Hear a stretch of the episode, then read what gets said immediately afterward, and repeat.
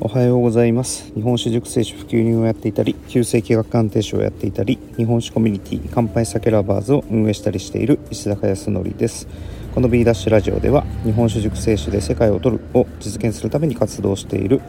石坂康則が行動して役立った人生を加速させるための情報を毎朝コンパクトにお届けしています。今日のテーマは真似は悪くない。どんどん真似をすべき。について考えてみたいと思います。今日は2021年の4月の26日月曜日ですね。昨日からまた緊急事態宣言が東京では始まってしまいなんか雰囲気が悪いですね。いろんなとこが閉まってしまいはい。早く何とかしてほしいものです。さて、えー、今日は真似は真似することは悪くない。どんどん真似すべきということについて考えてみたいと思うんですが最近えー、長めのランニングをですね行っています。2、3時間ぐらいですね走ってるんですけれどもその際にボイシーを、まあ、聞きながら走ってるんですけれども、まあ、ザッピングしながら聞いています。ザッピング？耳だけでザッピングっていう言い方があるか分かんないですけど、まあ、いろんな人の方のボイシーをラジオ配信を聞いてるんですけれども、まあ、聞いている中でですね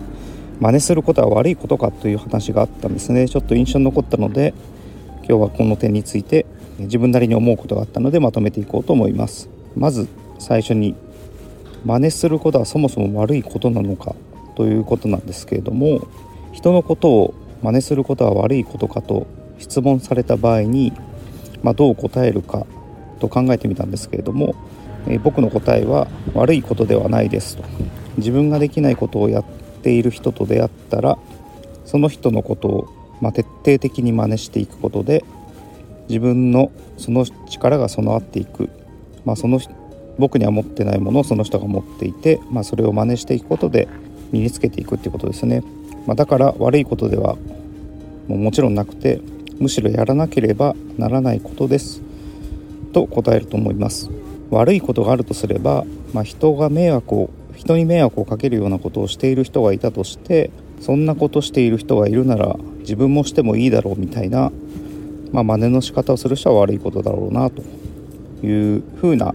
答えをすると思います。では真似することは、まあ、大事な大切なことだということならばですね実際に真似はできているのかという視点で、まあ、考えてみたいんですけれども、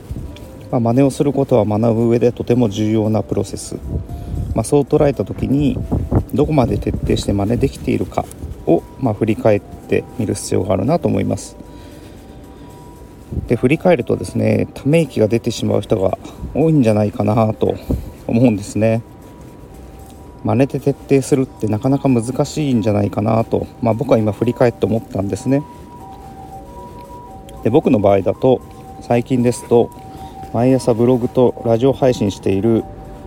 キングコング西野さんを真似しようと取り入れて昨年4月から開始したんですけれども、まあ、3ヶ月ぐらいは毎日配信を続けたんですが、まあ、とあるきっかけで、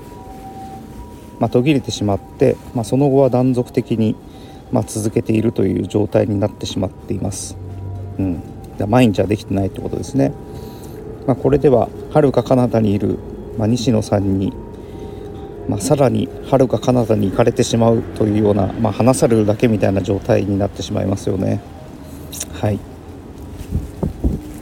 でもう一つは日本酒の、まあ、つかん漬けですね。おかん漬け。時間があれば、まあ、家でつけてるんですけれども、まあ、それなりに世の中の人よりは時間を割いている、まあ、ことは間違いないと思うんですがただこれも諸先輩方から教わったことをどれだけ実直に真似できているかと考えた場合に、まあ、クエスチョンマークだらけなんですね。ま、結局自分の思うがままにいろいろと圧感をつけてしまっていて、まあ、真似する部分が徹底できていないなという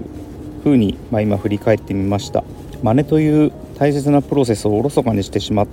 ているという、まあ、ことになるので、うんまあ、これだとなかなか大事な部分が身につかないなというふうに今感じているので、まあ、初心に帰ってですね教わったことを忠実に実施して、まあ、いろんな味わいを試していこうと思います。じゃあ逆にうまくできていたことはないかなと振り返ってみたんですけれども、まあ、一つは不動産投資かなと思いました。2007年あたりに学び始めたんですけれども、まあ、高額その当時の自分にとっては高額なセミナーを、まあ、受けてですねやる気になったんですけれども実際にどう動いてよいかわからなかったんですね。でその時に、まあ、自分が目指しているスタイルで投資を行っている先輩方とお会いできる、まあ、機会を得まして、まあ、その先輩方に教えていただいた型をですね徹底的に守って、ま、継続していったんですね、ま、その結果いい物件に出会うことができて、ま、購入することができたんですね。で、まあ、どんな方を教えていただいたかっていうと、まあ、簡単にまとめると、まあ、毎日物件をチェックする、まあ、これネットですね。チェックすること。で少しでも気になったら詳細情報を送ってもらうように不動産屋に問い合わせをする。でさらに良さそうならすぐに物件を見に行く。であとは不動産屋に買える人と思ってもらう、まあ、努力を徹底すると。でこれはと思ったらすぐに買い付けを入れる。まあ、これら、まあ、他にもあるんですけれども、まあ、これらを徹底してやっていったっていうことはすごい重要だったんじゃないかなとも振り返ることができます。で特に不動産屋に買える人と思ってもらうためにすべきことっていうのは本当徹底したんですね。でこれをやっていなければ、まあ、僕が購入した物件には絶対たどり着けなかったと思うので、うん、この点は真似ができたと言えるんじゃないかなと思ってます。あと最後にですね、えー、真似することを悪としている人についてちょっと考えてみたいんですけれども、まあ、今は情報発信が誰でもできるようになって、まあ、ブログから始まって今ではま動画で誰でも投稿できるようになってると思うんですけれども、まあ、そのようになってきて、まあ、いろんな投稿を見てますが、まあ、最近はこの投稿を見たことあるなと、ま、思う機会が増えたと思うんですね。まあ、その時にあただ真似しているだけのやつ出てきたよ。痛いやつだなと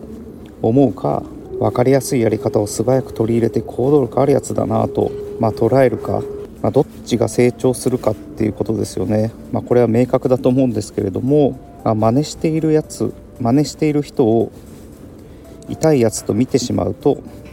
自分がこの人はすごいと思う人に出会ってもですね真似をしてはダメだとなってしまうので動きを止めざるを得なくなってしまうんですね。型や真似して身につけ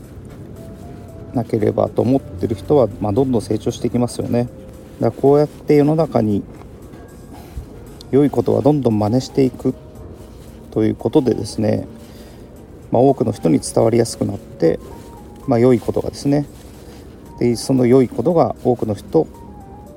に伝わっていって多くの人が豊かになることにまあつながるのではと、まあ、思えるんですね。まあ、僕の中でもこれは真似しているだけじゃんと思われてしまうかなと感じて行動を躊躇してしまうことが、まあ、たまにあるんですけれども、まあ、躊躇してる場合ではないなというふうにま思い返すことができたので、うん、いい気づきだったなと今思っています。まあ、改めて自分のまあ、周りのですねすごい人たちのことはどんどん真似していきますよということをここで宣言しておきたいと思います。今日も最後までお聴きいただきありがとうございます。石坂康則でした。今日も楽しい一日をお過ごしください。